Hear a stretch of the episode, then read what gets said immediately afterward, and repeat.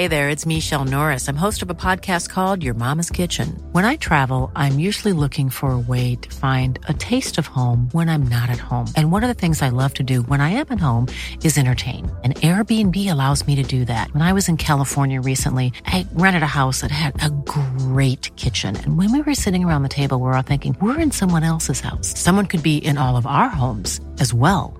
If you have a home, but you're not always at home, you have an Airbnb. Your home might be worth more than you think. Find out how much at airbnb.com/slash host.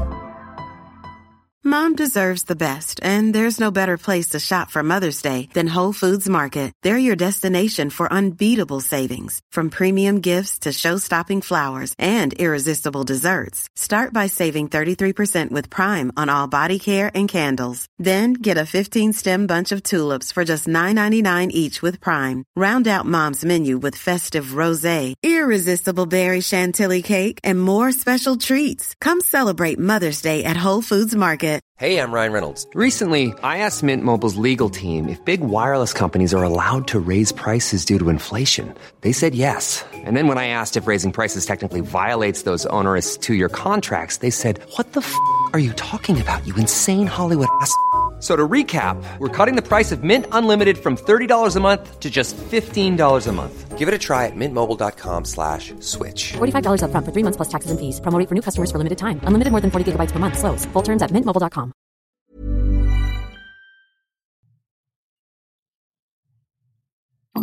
Insuficiencia hepática. Bienvenido a un episodio más de Medimexa Podcast. Gracias por estar aquí el día de hoy. Ya estuvimos viendo una enfermedad que son las úlceras gástricas, la enfermedad ácido péptica, porque se da principalmente cuál es su etiología principal. Y en esta ocasión vamos a estar hablando de otra enfermedad que es sumamente importante para tu vida. Desgraciadamente es muy común por eh, epidemiología y bueno, te va a servir mucho, estoy seguro que te va a servir mucho esto. Vamos a empezar, si bien te parece, el día de hoy vamos a estar un poco retros con estos soniditos. ¿Te acuerdas? Eh, y vamos a estar hablando entonces de insuficiencia hepática con la música de insuficiencia hepática.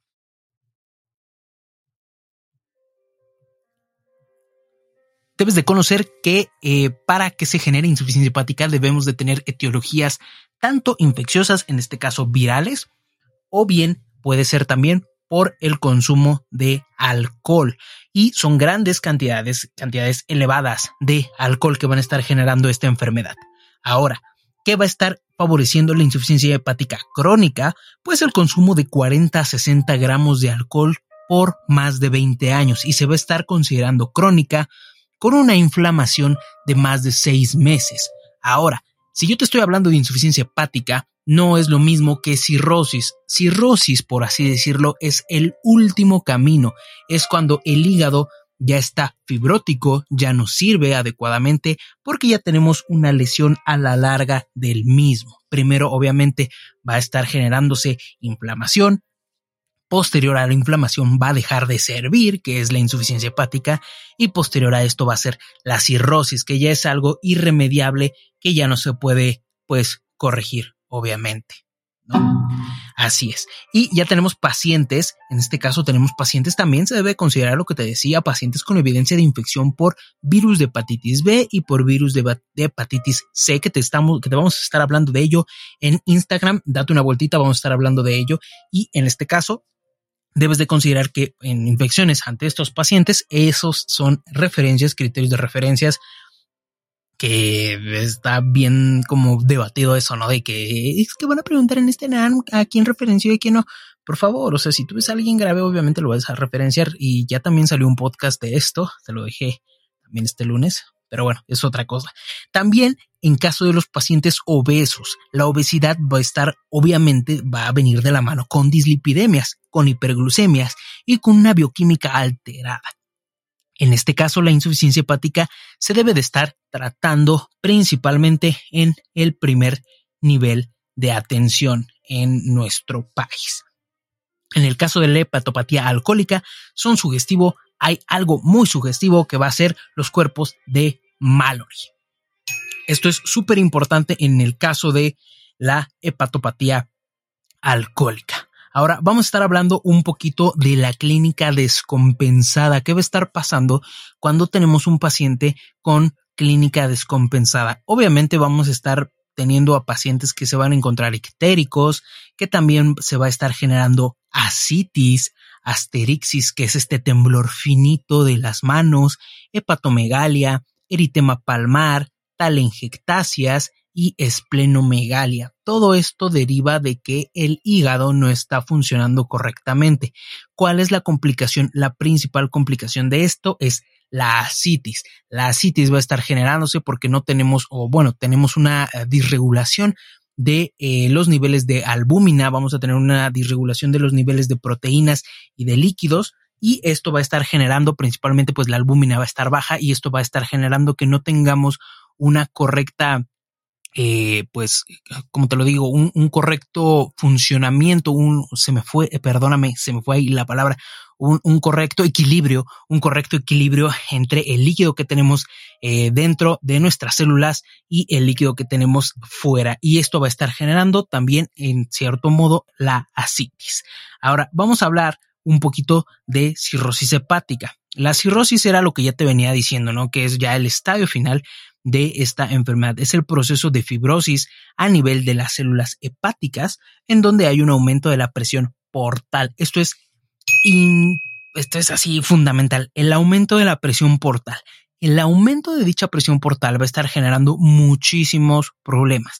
Va a estar colaborando con la asitis y también va a estar generando la formación de nuevos vasos. Esto es súper importante porque porque este aumento de la presión de la vena porta es lo que nos va a llevar a todas las complicaciones en estos pacientitos. ¿Cuáles son estas complicaciones? Ya te las había dicho.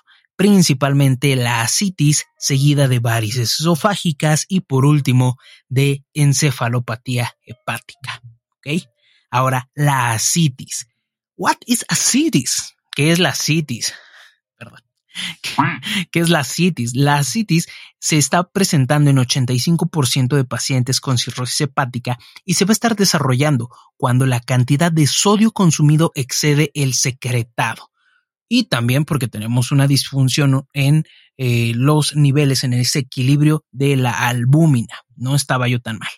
La clínica se va a estar desarrollando con más de 10 milímetros de mercurio de presión a nivel de la vena porta. Eso es súper importante y es la complicación más común de la cirrosis hepática, que ya te lo había comentado anteriormente. ¿Cómo lo vamos a estar diagnosticando esto? Muy fácil.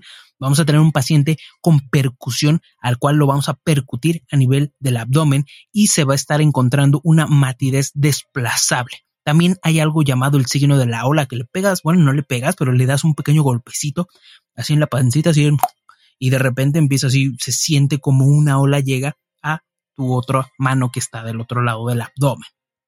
Raro, difícil de explicarte en un podcast, pero es la mejor explicación que puedo encontrar en este momento. Eh, también esto también se puede denominar como un signo de temporal de hielo, en donde hay más de 1500 mililitros, casi un litro y medio de líquido libre a nivel abdominal. Imagínate qué tanto líquido cabe ahí. Es algo, de verdad, yo he visto pacientes súper panzoncitos, es algo muy, muy cañón. La ecografía abdominal es el mejor método diagnóstico en este caso. Debes de quedarte con eso. Ahora, hay algo, hay un procedimiento que se llama paracentesis. Este procedimiento que se llama paracentesis, si ya eres médico, ya pasaste por tu internado, servicio social, ya seguramente hiciste una paracentesis. Si no has hecho una paracentesis y estás hasta este punto, te pido por favor que abandones, no, no es cierto, eh, una paracentesis es este proceso que se le va a estar realizando a todos estos pacientes que tienen asitis y va a estar ayudando para confirmar el diagnóstico. Obviamente el diagnóstico se va a estar eh, sospechando y en cierto punto hasta confirmando eh, con la clínica, pero también nos va a estar ayudando para confirmar el diagnóstico, principalmente si tenemos una asitis, eh, bueno, ya está generando una peritonitis bacteriana o no tiene peritonitis bacteriana. ¿Cuándo vamos a estar pensando en esto?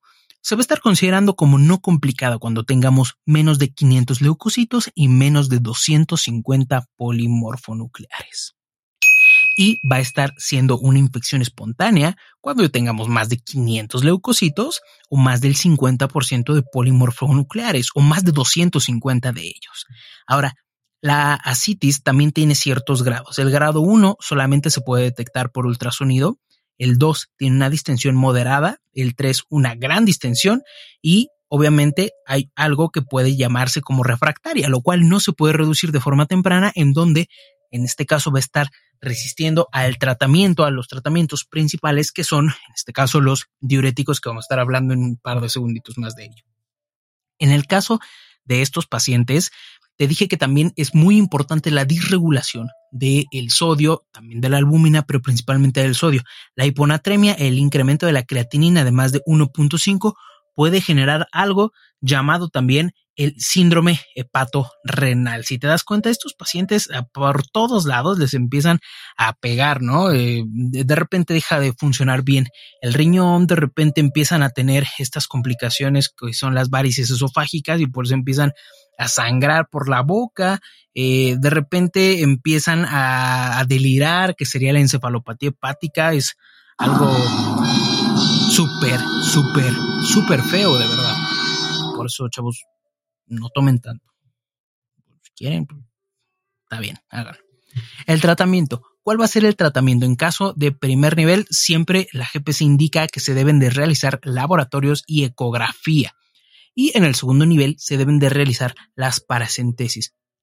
Las paracentesis, bueno, si te digo, si ya eres eh, interno, si no eres nada de la rama de la salud, eh, se tienen que hacer, eh, digamos, se tiene que picar por medio de directamente en el abdomen para extraer este líquido y también liberar la tensión y obviamente para estar abordando si tenemos un paciente que tiene alguna infección o para a todos los pacientes se le va a estar indicando esta paracentesis. El tratamiento farmacológico, el tratamiento farmacológico en este caso es súper, súper importante porque en asitis, por ejemplo, en grado 2, se va a estar indicando que dieta hipercalórica e hiperproteica. Es bien importante que te quedes con esto, con la dieta hipercalórica e hiperproteica.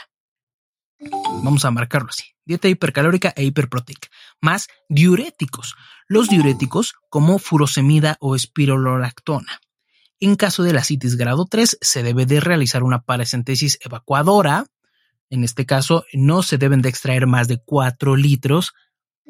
Y si se llegan a extraer más de 4 litros, eh, porque hay, veces en que sí llega a almacenar hasta 5 o 6 litros, ¿no? Hay demasiado, eh, se debe de estar reponiendo con albúmina. Más de 4 litros debemos de tener una reposición con albúmina. Y ya por último, pero no menos importante, te voy a hablar un poquito de la peritonitis bacteriana que se va a estar generando por una translocación bacteriana, principalmente por E. coli. Principalmente por E. coli. Entonces, en este caso, ya te dije que vamos a tener más de 500 leucocitos y más de 250 polimorfonucleares en esta paracentesis para confirmar el diagnóstico. Y el tratamiento aquí sería por medio de albúmina más cefotaxima y B como tratamiento en empírico. Entonces, todavía falta, todavía falta eh, en este caso, pues hablar también de varices esofágicas, también falta hablar de encefaliopatía hepática, eh, que yo creo que vamos a dejar estos dos como un podcast exclusivo para la comunidad en Patreon. Entonces te invito a que te lances para allá. Sin más por el momento, me despido de ti, me da muchísimo gusto, espero que te haya, me da muchísimo gusto saludarte, que me estés escuchando, gracias por el apoyo que nos has dado en las redes sociales, en el podcast que ya entramos al fin, al fin lo logramos, entramos a Spotify, eh, al top 50, ya estamos en el top 50 de Health and Fitness y estamos, nos seguimos manteniendo los primeros lugares de Apple Podcast en la rama de medicina. Te lo agradezco mucho, de verdad. Este aplauso, este aplauso no es para mí, este aplauso nunca ha sido para mí, es para ti, siempre ha sido para ti. Si te los he escuchado, estos aplausos siempre han sido para ti. Gracias porque sin ti este proyecto no sería nada. Que estés muy bien, cuídate mucho. Adiós. Mom deserves the best, and there's no better place to shop for Mother's Day than Whole Foods Market. They're your destination for unbeatable savings, from premium gifts to show-stopping flowers and irresistible desserts. Start by saving 33% with Prime on all body care and candles. Then get a 15-stem bunch of tulips for just $9.99 each with Prime. Round out Mom's menu with festive rosé, irresistible berry chantilly cake, and more special treats. Come celebrate Mother's Day at Whole Foods Market.